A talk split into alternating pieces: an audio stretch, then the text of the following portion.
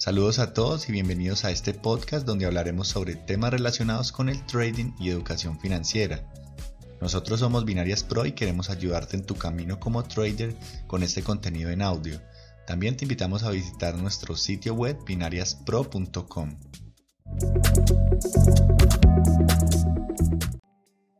La mayoría de veces cuando abres por primera vez una plataforma de trading, sientes que estás entrando a una dimensión desconocida como traída de otro planeta o sacada de películas de ciencia ficción.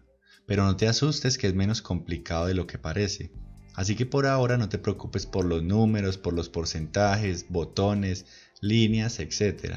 Ya que para empezar simplemente debemos aprender a ver lo básico que hay en la pantalla, que en la gran mayoría de brokers es una gráfica que se mueve como una serpiente de lado a lado sin saber hacia dónde va a ir.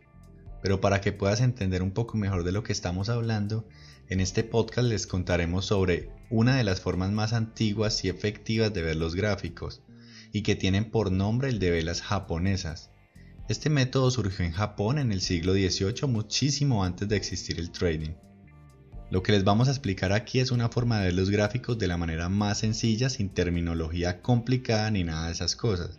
Ya si quieren indagar más sobre el tema pueden buscar más fuentes en internet, pero aquí vamos a hablar sencillo. Una vez que tengas configurado en tu broker este tipo de gráficos, lo que verás en la pantalla serán una cantidad de velas, llamadas así por su parecido a una vela de cera. Pero te preguntarás qué significa cada vela. Bueno, cada vela nos indica lo que ha sucedido con el precio de algún activo financiero en determinado tiempo.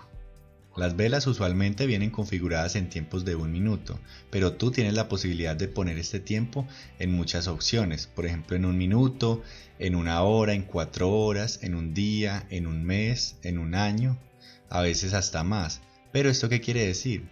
El tiempo del que les hablamos significa la duración de cada una de esas velas que tienes en la pantalla. Ejemplo, si tienes configurado una vela a un minuto, Quiere decir que cada vela que hay en el gráfico tuvo una duración de un minuto y por ende nos muestra qué sucedió con ese dicho activo en ese minuto. Te preguntarás también por qué son de dos colores. Bueno, las velas normalmente vienen de dos colores, por defecto color verde y rojo, en algunos casos también vienen negras y blancas, pero en este caso vamos a hablar de las primeras. Pero ¿qué representa de color también dirás? Bueno amigos, en este caso el color verde hace referencia a los compradores que existen en este momento en el mercado. Por ejemplo, si ves cinco velas verdes seguidas, una cada vez más arriba de la otra, quiere decir que en ese momento hay muchos más compradores de los activos que estén operando, los cuales están haciendo crecer el precio a través de la oferta y la demanda. Por el otro lado tenemos a las velas rojas que nos referencian a los vendedores del mercado. Así que cada vez que veas una vela roja significa que en ese momento o en ese tiempo hubo más vendedores que compradores. Para darte una explicación más sencilla, digamos que los gráficos nos muestran una guerra entre compradores y vendedores, rojos y verdes. Entonces, según lo que tú veas en la pantalla, puedes deducir quién es el que va ganando dicha guerra y en base a eso tomar una decisión de inversión sumándote a los que van ganando o irte en contra de ellos. En el lenguaje del trading también puedes encontrar que muchos traders le tienen nombre a algunas velas. Por ejemplo, una vela verde es conocida como toro, que hace referencia a un mercado optimista que va hacia arriba con energía y fuerza. Y por el otro lado tenemos las velas rojas llamadas osos, que nos hace referencia a un mercado pesimista de malos momentos en los precios de los activos y que baja desplomado sin control. Pero de todas formas no quiere decir que uno sea bueno y el otro malo, ya que en el trading podemos ganar dinero tanto si los precios van hacia arriba o hacia abajo.